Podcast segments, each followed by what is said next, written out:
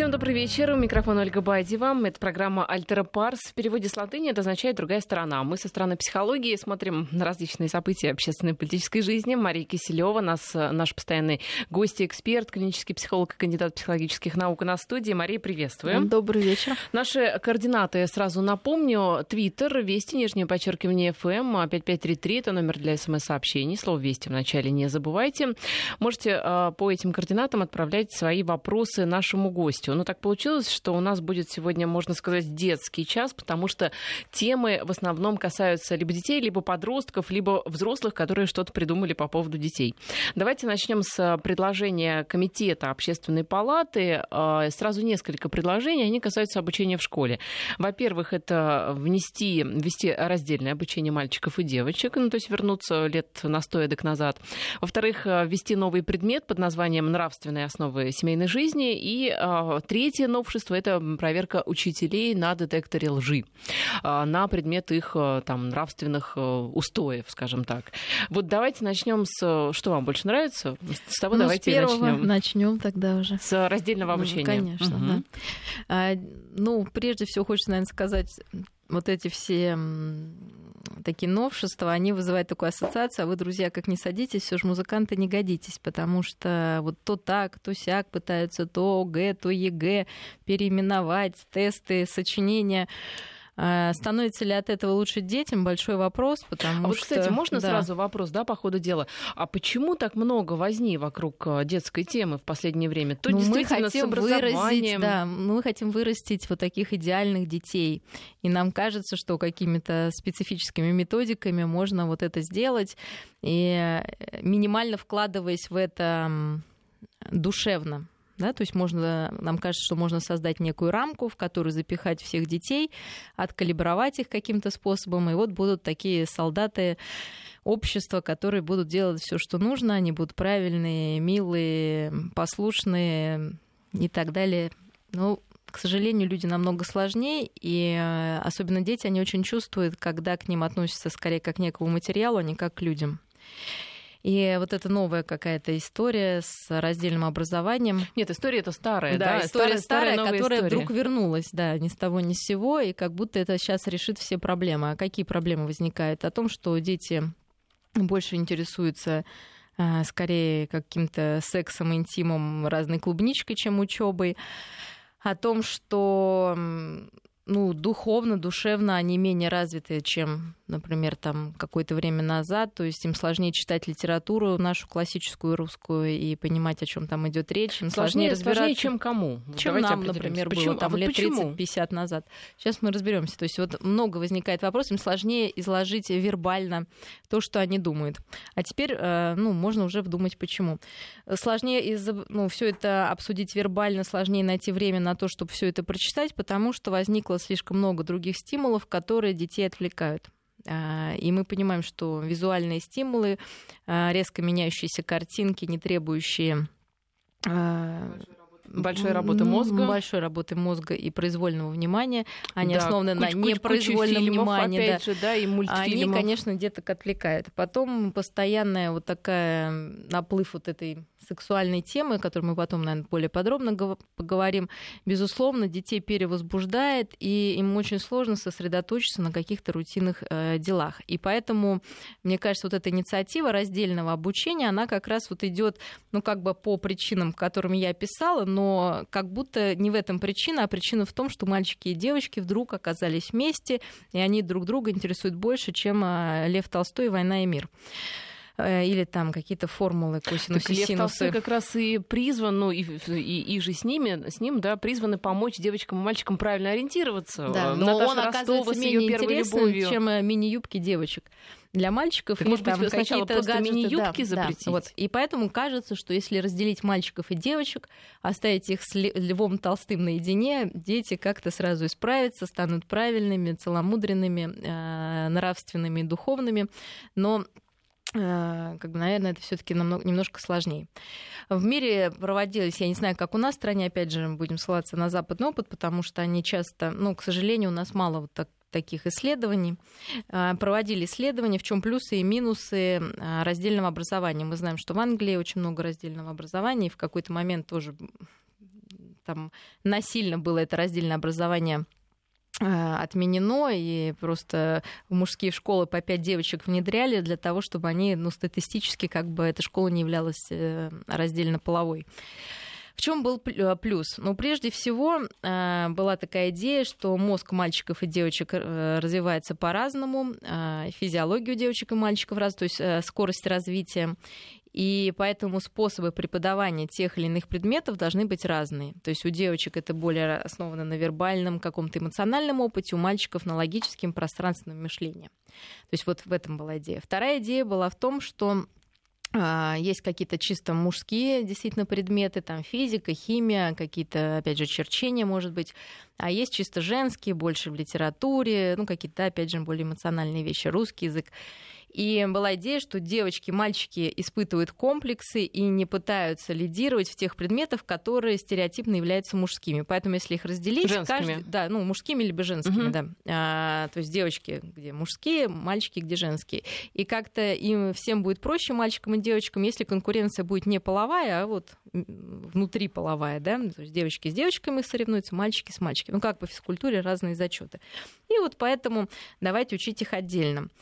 А дальше была такая идея, что вот такая раздельная школа, она а, сформирует более узкие условия для формирования там настоящего мужчины либо такой настоящей женщины.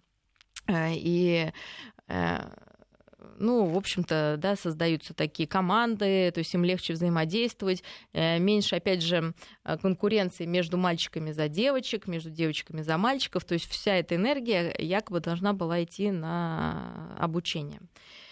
А, и естественно, сам, ну, одно из самых главных, то, что сейчас обсуждается, это то, что мальчики и девочки не отвлекаются на другой пол во время учебы, да, не заглядываются на эти мини-юбки или девочки на какие-то там, не знаю, что сейчас их привлекает, прически, наушники, гаджеты или достижения мальчиков внешкольные. И, в общем-то, дети больше тратят энергии на обучение. Но реально был, ну, было проведено много исследований, которые доказали, что, и, и ну, якобы были опять исследования, которые доказывали, что раздельное обучение приводит к большей успеваемости. То есть успеваемость выше а, в раздельных школах, потому что вот эти, то, что я сейчас назвала, было соблюдено. Ну, то есть наука, она за, да, вот Нет, такой ну метод? Ну вот, а дальше, угу. когда стали более по слоям изучать, оказалось, что на большую успеваемость э, влияет лучшая дисциплина в школе, а, то есть вот э, обычно в раздельных школах дисциплина выше, потому что, ну, как-то так организовано пространство. Обычно это может быть, ну, типа не общежитие, как интерната, да, то есть дети организованно учатся, встают по звонку, э, а, ну, это же в Англии э, было все да, изучено, идут в храм, понимаете, они ходят в строгой форме, в галстуках, в костюмах, все одинаковое. И потом а, вот этот эм, основным а, критерием, по которому, собственно, различие происходило, это именно вот эта дисциплина и, как, и дух школы.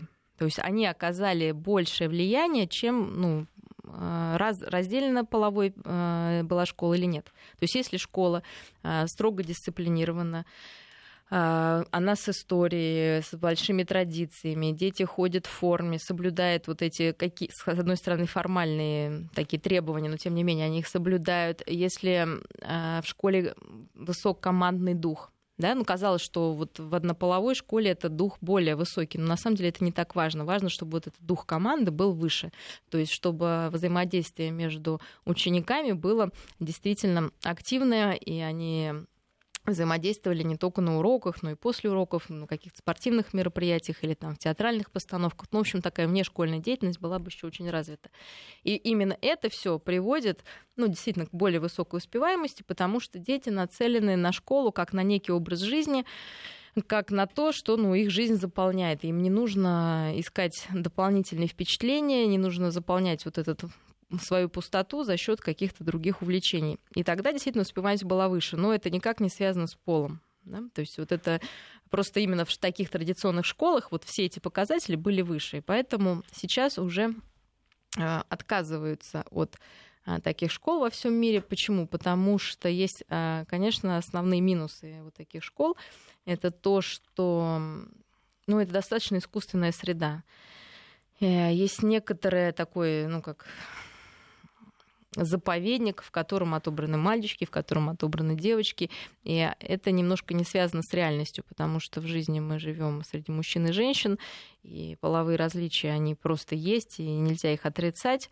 И это не хорошо и не плохо. И, наверное, самое сложное — это научиться с ними жить, их учитывать, использовать, видеть в них лучшее, смириться, может быть, с тем, что нам не нравится. И Но как это же намного с мальчиками, сложнее. которые засматриваются на мини-юбки? Вот, вот и вот это намного делать? сложнее, да, чем, например, просто людей изолировать, но в какой-то момент жизни они, конечно, понимают, что за да, этим но, а, забором а... есть другая жизнь. Это понятно. И они не умеют с этим Но, с другой стороны, ведь есть э, четкая задача, да, там у государства, у родителей, это образование, дать да, э, ну, как значит, можно более хорошее наверное, образование. действительно не стоит э, разрешать в школе, поэтому, например, вопрос формы, он вполне актуален, и многие родители сопротивляются. Я сама как родитель с этим сталкиваюсь. Я, например, за форму, просто потому что это некая это ребенку помогает а, ну, иметь некие границы, иметь некое представление о себе как о школьнике. Ну и, соответственно, это снимает какие-то противоречия там, в одежде, ну, то, что дети там выпендриваются друг перед другом.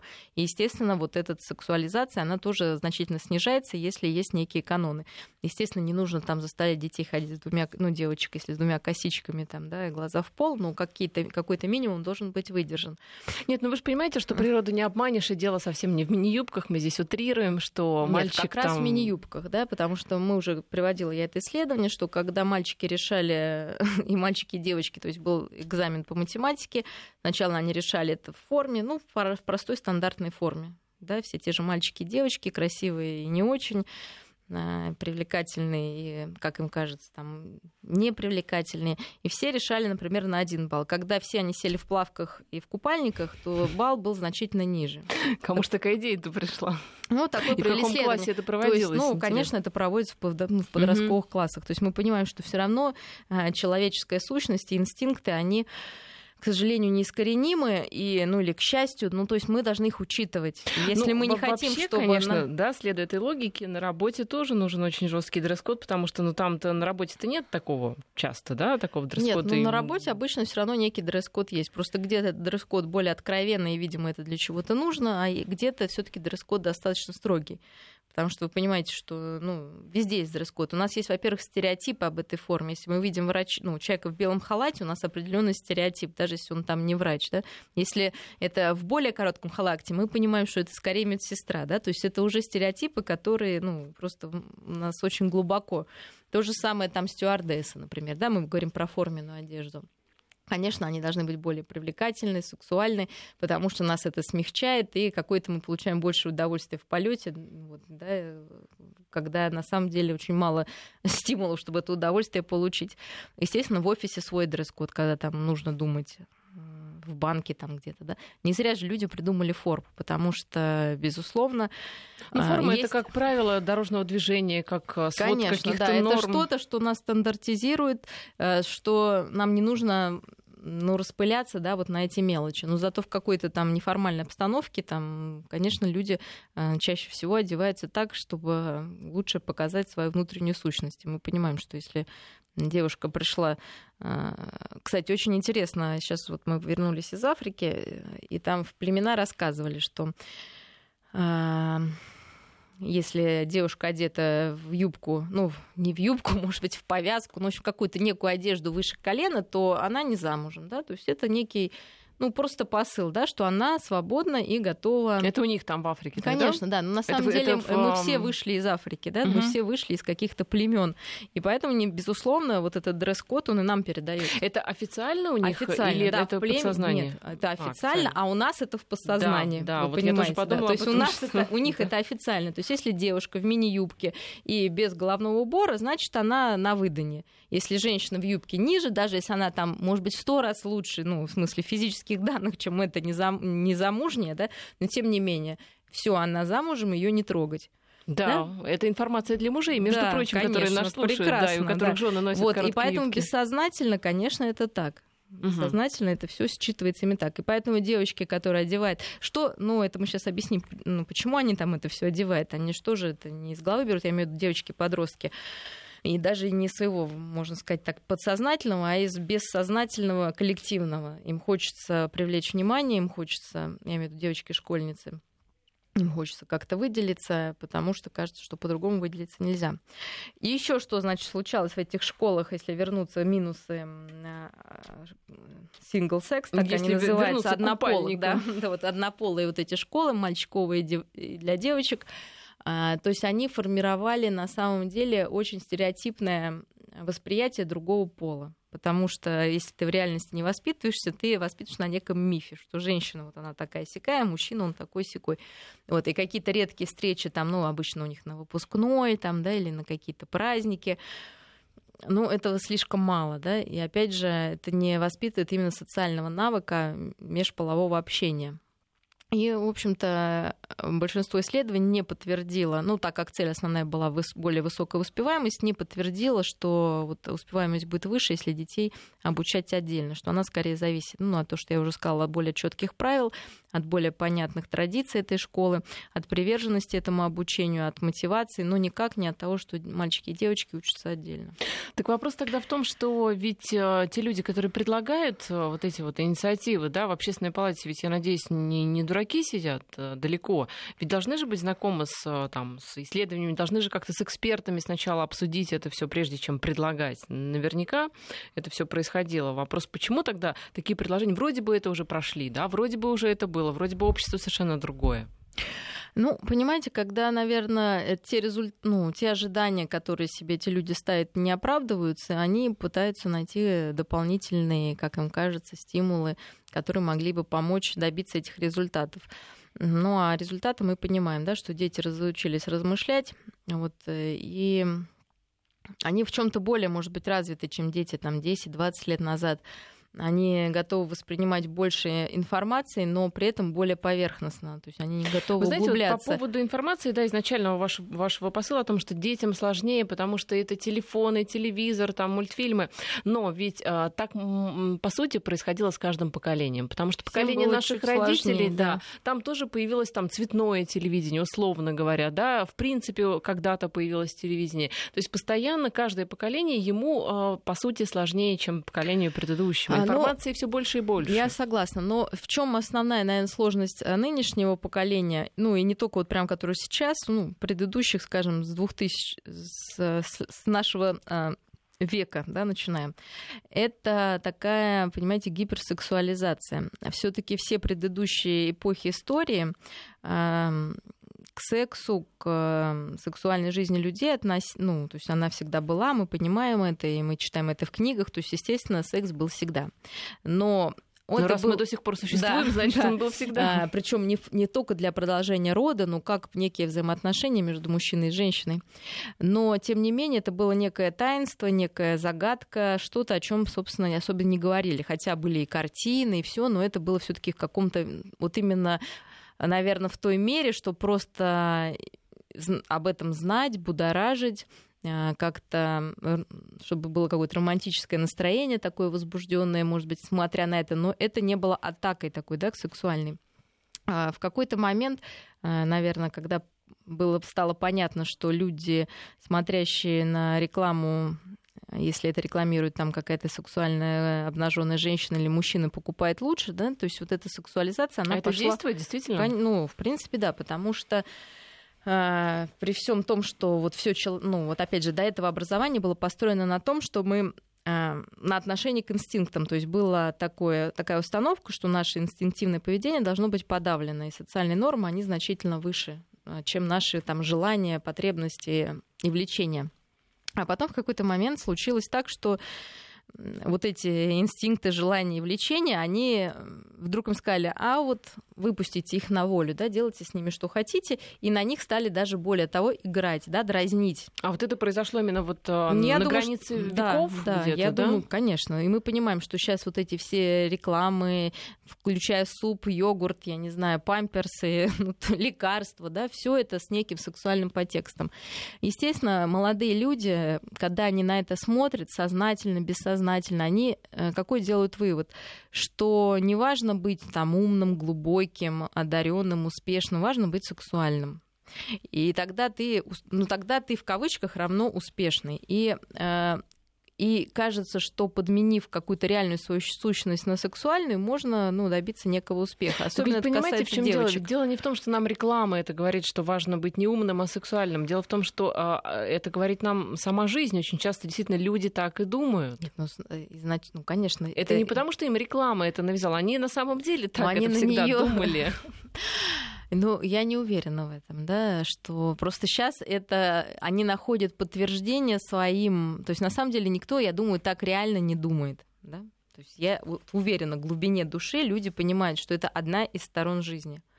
Но когда на это идет упор, особенно у подростков и люди, которые старше, естественно, сексуальность, она тоже бывает разная. Мы, не, мы же сейчас говорим о тупой сексуальности, да, когда вот человек, это э, такая, знаете, вот ну, именно обнажение какого-то там, да, как вот девочки ходят в мини-юбке с голым пупком, там, с голым торсом, с макияжем, и им кажется, что вот это самая суть, да, при этом их никто не ценит, они удивляются, почему так случается, да, почему, собственно, ну, почему? не завязывается. Я думаю, есть ценители, которым ну, больше ценители, и больше вот, и не сейчас нужно. я вам расскажу, да, а, то есть они, их не ценят в долгосрочной перспективе, угу. вот, потому что за этим ничего не стоит.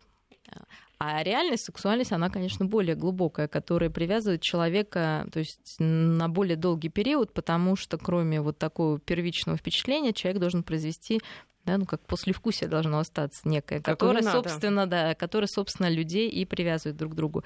И естественно, что секс это продолжение каких-то а, близких отношений, как некое доверие другому человеку, и, собственно, и качество сексуальной жизни от этого зависит, а не просто там по пьяни, да, ну как вот, знаете, у рыбок они увидели там а, самки и самцы как друг друга отличают по неким внешним признакам. Есть пятнышко там на животике, значит, вот надо пойти спариться, да?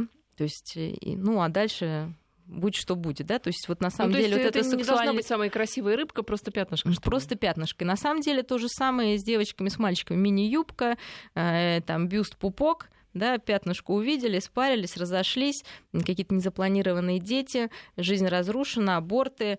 Э, Причем это в психологическом плане вот такая ранний секс, конечно, губительно действует э, и на мальчиков, и на девочек.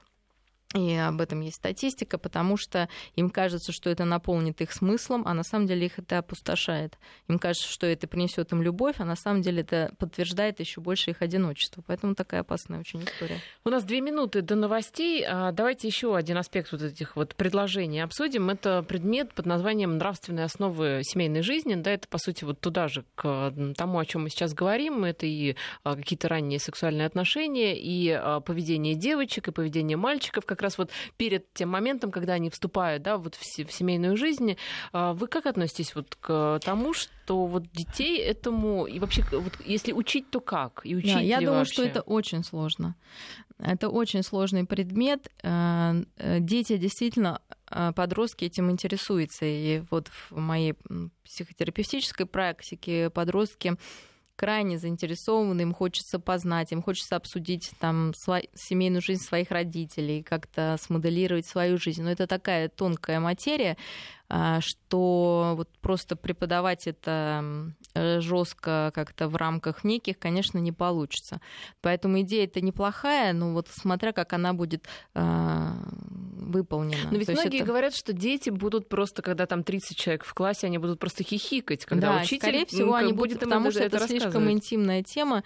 А, я согласна, что если это будет такая, ну, преподаваться, ну, как например, как алгебра, такая, да, то, скорее всего, это будет не не воспринято детьми. Но, с другой стороны, что, по одному вызывать, что ли? Или а, ну, я думаю, что это нужно э, преподавать несколько косвенно, рассказывать детям вообще о неких формах взаимоотношения, как э, строятся взаимоотношения, что, как, ну, что такое конфликт, да, и в том числе применительно к семье. То есть как-то более широко, наверное, просто взять человеческие отношения и в них влить семейные.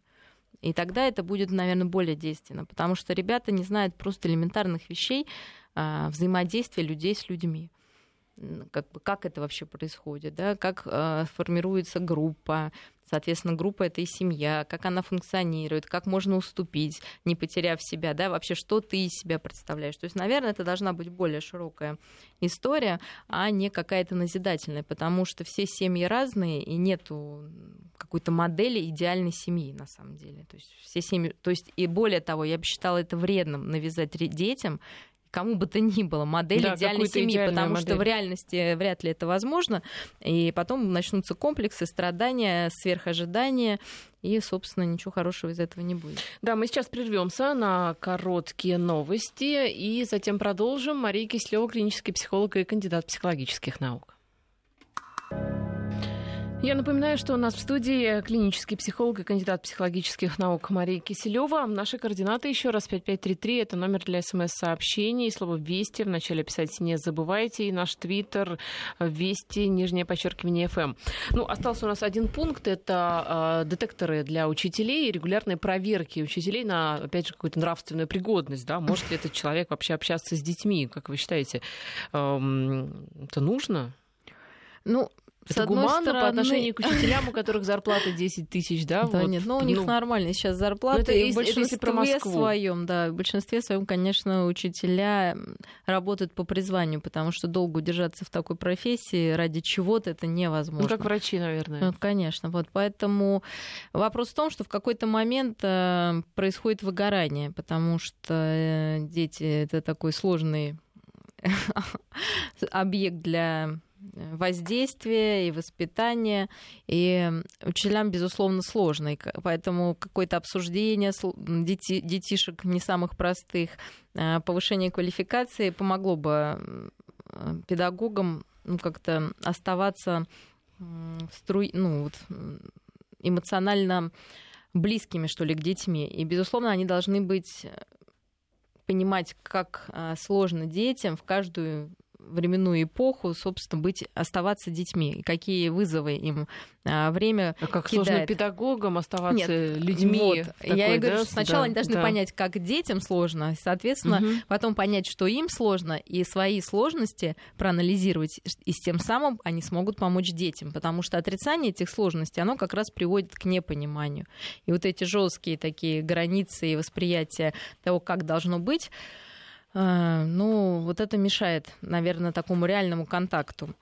А, ну, я думаю, что, к счастью, все-таки большинство педагогов вполне профпригодные, несмотря на то, что, ну, бывают некие срывы, может быть, э, недопонимания, конфликты между учениками и учителями. Но э, важно чтобы и сами родители объясняли, насколько это сложно быть учителем, насколько это сложно быть родителем в том числе. А, и как-то с детьми вести беседу, что учитель иногда, при том, что он авторитет и, безусловно, уважаем, он может иногда ошибаться, он может иногда срываться, а, чтобы вот эти срывы ну, особо впечатлительных детей не опрокидывали, потому что, ну, опять же, в своей практике я встречалась а, с тем, что какое-то неловкое слово учителя, это не то, что там кто-то кого-то побил или что-то, ну вот именно, что неловкое слово учителя могло ребенка, особенно в начальной школе, ну, сильно травмировать. Если... Да, с другой стороны, а, учителем... Ведь, мне кажется, психика настолько подвижная в этом возрасте, а, что учитель может быть настолько примером, если это хороший действительно если учитель, да. просто идеалом, да, вот э, не нужны никакие музыкальные группы будут, если перед тобой учитель, э, за которым хочется идти. Безусловно. Э, дети — это те, те люди, которые чувствуют э, без знаний, без каких-то тестов или я не знаю, там, квалификаций, э, кто есть действительно человек, которого можно уважать, э, которого стоит слушать, которого можно позволить себе любить и привязаться. И никакой детектор лжи на самом деле здесь не поможет потому что дети чувствуют душой, кому можно, собственно, доверить.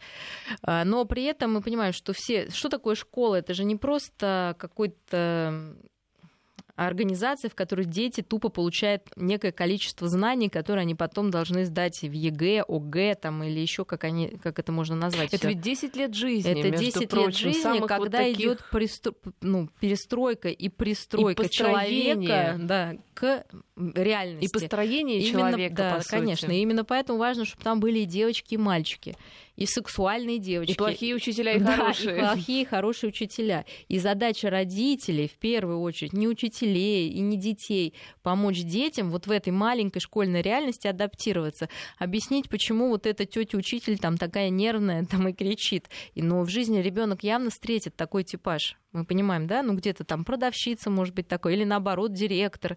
То есть, да, вот ну, человек, когда там, ну, немножечко он там как-то невменяем, назовем так. А, то же самое, вот какая-то гиперсексуализация или наоборот гипосексуализация когда там, как э, вести себя там мальчику, когда к нему пристают девочки, а сейчас на самом деле это чаще случается, девочки быстрее развиваются, да, мы знаем. Или наоборот, как вести себя девочки, на которую есть некая там, да, такая атака. Это не значит, что нужно, то есть как ей вести, так и будет и во взрослой жизни, когда она выйдет из школы, из института, ну просто потом будет уже поздно что-то там формировать. Да ведь мы все из э, школы помним учителей, над которыми, да, мы которым придумали клички, смеялись, ну потому что они были там какими-то излишне, вот не вписывались, да, в наши детские рамки. Это нормально совершенно. Вот, ну, интересно, что что со временем мы понимаем, что они были вполне себе оригинальные. И на самом деле они расширяли границы детского восприятия стереотипов. Угу, То да, есть обычно да, да. это учителя рисования, там, ну, каких-то творческих, да, таких вот э, направлений. И нам кажется, что они какие-то не такие. Ну, мы их испытывали, конечно. Хотя, знаете, дети, у нас был замечательный учитель литературы, он был только после института, то есть ему было 23, представляете, 23 года учитель литературы. А, он был а, такой очень современных тенденций, ходил в кислотного цвета майке, в таких ботинках на большой подошве, с бровью выбритой, да, с серьгой в ухе, и а, при этом он с упоением рассказывал о Достоевском и читал стихи Блокова. Представляете, вот это все, да, соединить в одном, это, конечно, было нечто фантастическое. И он безумно любил литературу, да, при всем этом его внешнем виде. И, соответственно, а, он безумно требовал от нас. Но вообще, конечно, я вот сейчас думаю, да, в 23 года учитель. Ведь по сути, да, вот что такое 23 года? А ведь а, как это, человека выпускают учить детей в этом возрасте. Ну, я сама заканчивала педагогический университет и очень хорошо это понимаю, но я могу сказать, что если у тебя есть вот это, не знаю, внутри, что ты умеешь взаимодействовать с детьми, которые тебя младше, старше, это не важно, то возраст вообще здесь ни при чем. То есть и это вот, понимаете, умение настроиться на детскую волну и умение преподать свой предмет с учетом детских интересов. Наверное, это самое главное. Э, умение ну, действительно детей увлечь. А это может сделать, наверное, действительно человек очень искренний, очень ув... любящий свой предмет, да, сам увлекающийся этим предметом, уважающий себя и уважающий другого.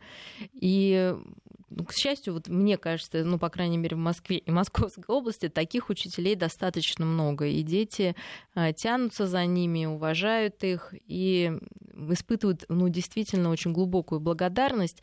А это то чувство, которое тоже невозможно навязать ребенку. То есть либо оно есть, либо вот как-то его в ребенка не, не засунешь. И это здорово, что учителя сейчас стараются, при том, что очень сложная программа, она постоянно меняется, мне вообще сейчас кажется, что учителя стали больше на стороне детей, потому что когда стала меняться так быстро программа и требования вот этих всех экзаменов, учителя стали понимать, насколько трудно, наверное, ребятам, потому что самим учителям очень сложно вот во всем этом ориентироваться. И потом э, все-таки результат их учеников это результат их, образа... ну, их обучения, обучения самих учителей, результат их работы.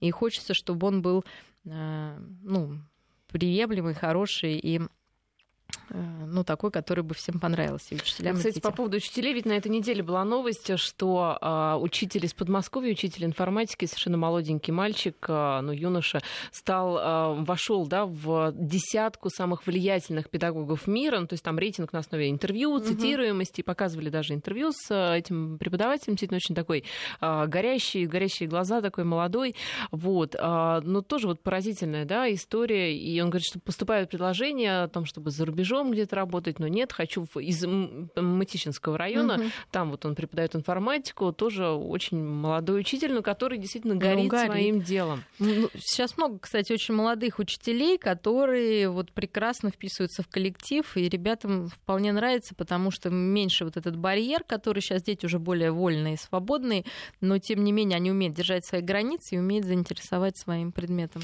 Да, вот пока мы с вами говорили, говорили вспомнила ведь столько замечательных фильмов э, по поводу поводу школы и учеников. И ключ без права передачи, помните, со советский да. фильм совершенно замечательный. Ну и там классика, да, доживем до понедельника. Ну что, у нас э, как-то вот приятная стала тема. Начали вроде бы за упокой, да, с раздельного обучения. Но а, есть у нас еще одна история, которую тоже нужно нам обсудить. Э, за три минуты до новостей осталось. Успеем как бы рассказать, в чем соль, а обсуждать уже, наверное, после новостей будем. Итак, э, завели уголовное дело на мэра подмосковного города Рошаля Алексея Артюхина. Речь идет вот о чем. Все случилось совершенно вроде бы не с мэром, а случилось с детьми на детской площадке в городе Рошаль.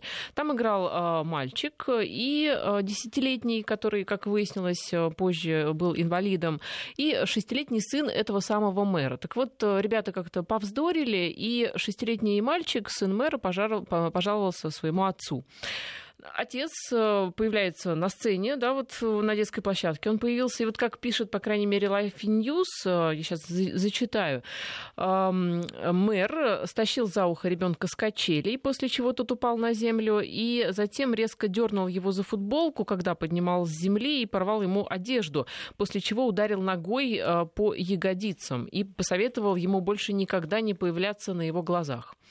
Вот э, так вот, вроде бы, да, мэр, который должен подавать пример, как вести себя остальным mm-hmm. гражданам, таким образом сам повел себя на этой детской площадке, и теперь э, э, вот уголовным делом пока неизвестно, да, чем оно закончится, но дело завели.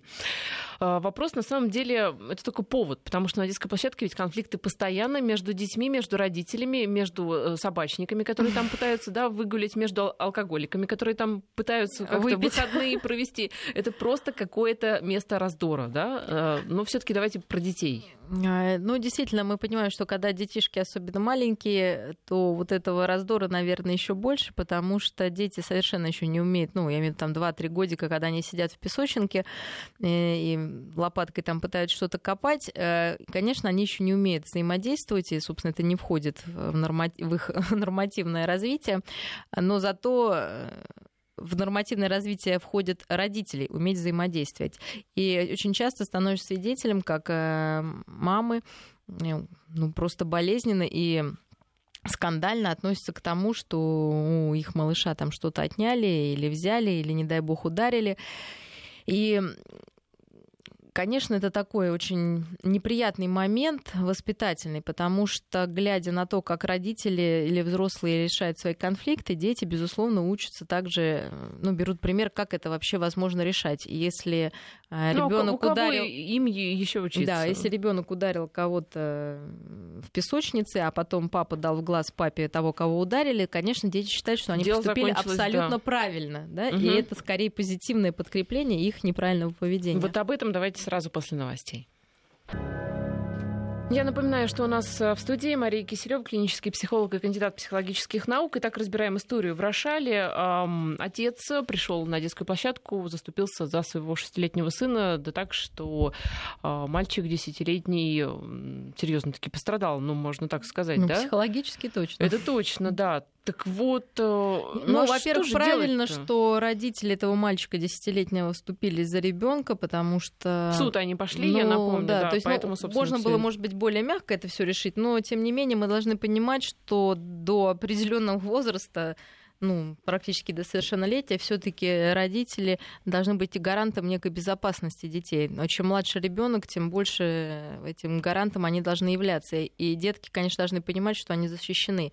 Таким образом и базовое доверие формируется к миру, и какая-то атмосфера безопасности, потому что если не родители, то кто, собственно, должен их защищать? Это с одной стороны. Да. Но с другой стороны, мы должны понимать, что некоторые детские конфликты, они настолько сиюминутные, настолько... Настолько детские, что не должны перемещаться да, что, во взрослую конечно, плоскость. Да, что, они, что дети порой сами быстрее разберутся и э, помириться друг друга простят, чем если это в этого ну, вникнут взрослые. И поэтому есть некая самое сложное это грань, разделить, да, да. где найти эту грань. Вот, поэтому э, ситуация ну, совершенно простая. Да? То есть есть э, три градации. Первая градация это когда дети поругались, ребенок пришел, пожаловался маме, И можно пойти, ну, можно дать некую рекомендацию этому обиженному ребенку, как пойти помириться или решить, либо пойти вместе и вместе, ну, мягко эту проблему решить, если а совсем ребенок к мягкий. или к маме? Нет, ребёнку, вот смотрите, чтобы нет, она если уже первое, скорее можно пойти, чтобы, ну, первая стадия, это когда ребенок идет, вы можете стоять просто рядом. Ну, как бы ребенок, э, чувствует вас э, сзади, да, решает проблемы, просто как некий такой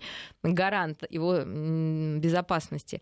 Вторая, То есть, подождите, ребенок идет ребенок, ребенок и ребенок. Ребенок с ребенком обсуждает эту проблему. Ну, например, там кто-то у кого-то что-то отнял, там, и, ну, я имею в виду, что уже дети там школьного возраста. Э, конечно, угу. детей То есть вы предлагаете ребенку подойти и высказать другому, что конечно, он, он был сделал. неправ там или что-то, угу. да? А, безусловно. Но это, кстати, даже касается семей, ну, где есть дети, там, не один ребенок, да, и может быть между ними конфликт. То есть сначала, первое, это когда дети между собой это решают, возможно, с подачи взрослого. Второе, это когда родители между собой решают. Ой, вспомнила сразу же фильм. Резня, да, да, да, да, да. Очень резня, интересный да. фильм. Мы понимаем, что, что мы можем требовать от детей. Кстати, конфликты тоже, помните, там был совершенно неоднозначный, да, что, да. что из этого все вышло. Вот. Э, Кто не смотрел, родители очень да, советую. Очень, угу. да, прекрасное кино про то, вот именно, что детский конфликт, он вообще не тот, каким видит его взрослый. Он совершенно Абсолютно, другого плана. Да. А родители своими проекциями его усугубляют и вообще уводят в другое направление. И, соответственно, родители, да, могут э, подойти к родителям, сделать замечание. Но, как мы уже видим, по опыту тоже это не действует. Если это в школе, родитель может подойти к учителю угу. и сказать, что вот этот мальчик обижает моего ребенка, разберитесь, потому что учитель тоже некое там звено в этом деле. Ну и уже крайний вариант, если все, да, тогда можно подойти к родителю. Но все-таки это скорее что-то за гранью. Самый худший вариант это когда родитель подходит к ребенку обидчику и что-то там. То есть лучше разговаривать с родителем ребенка, нежели с самим ребенком. Конечно, конечно, сто процентов. Почему? Потому, ну потому что. Потому что ребенка должны воспитывать его, его родители. родители, безусловно. То есть это ну просто это ну ну это неправильно абсолютно. Угу. Вот. Другой вопрос, что мы все немножко животные, и инстинктивно, когда самому, нашему да. ребенка обижает, я по себе Конечно. это знаю, хочется взять за ухо этого обидчика, дать ему, извините, пендаля, как сделал этот человек, да, но это неправильно, да, мы должны себя остановить. Подождите, здесь знаете, какой важный на самом деле вопрос, где вот эта грань? Э, мальчики, допустим, на детской площадке подрались, один другому фингал поставил, да, это вот кто должен решать? Они между собой. Родители должны э, сказать, ну окей, да, это нормальная ситуация, мальчишки, Но что мы должны там... понять, что это нормальная ситуация, да кто бы не был виноват. Конечно, я по себе помню ребенком, как это приятно, когда с тобой родители идут, там, ну, это какая-то хулиганская компания на тебя напала и пытаются там за тебя заступиться. Но э, мы должны понимать, что ну, как бы это всегда очень такая зона риска большая, потому что ну, вы понимаете, детские конфликты, они построены совсем на какой-то ерунде. Лучше с ребенком э, разобрать, с чего начался конфликт, как его можно было решить по-другому. Возможно, стоит действительно избегать этой компании. И, ну, как-то вот с ним проработать его зону ответственности, чем идти и давать в глаз его обидчику. Потому что это не научит ребенка ничего. То есть, скорее подчеркнет его беспомощность, обиженного ребенка, угу. потому что сам он не может за себя поставить, покажет, что кто сильнее, тот прав, тоже, да. да, не очень хорошая история. И третье, не научит его самого решать конфликт. Поэтому вот э, дело тонкое.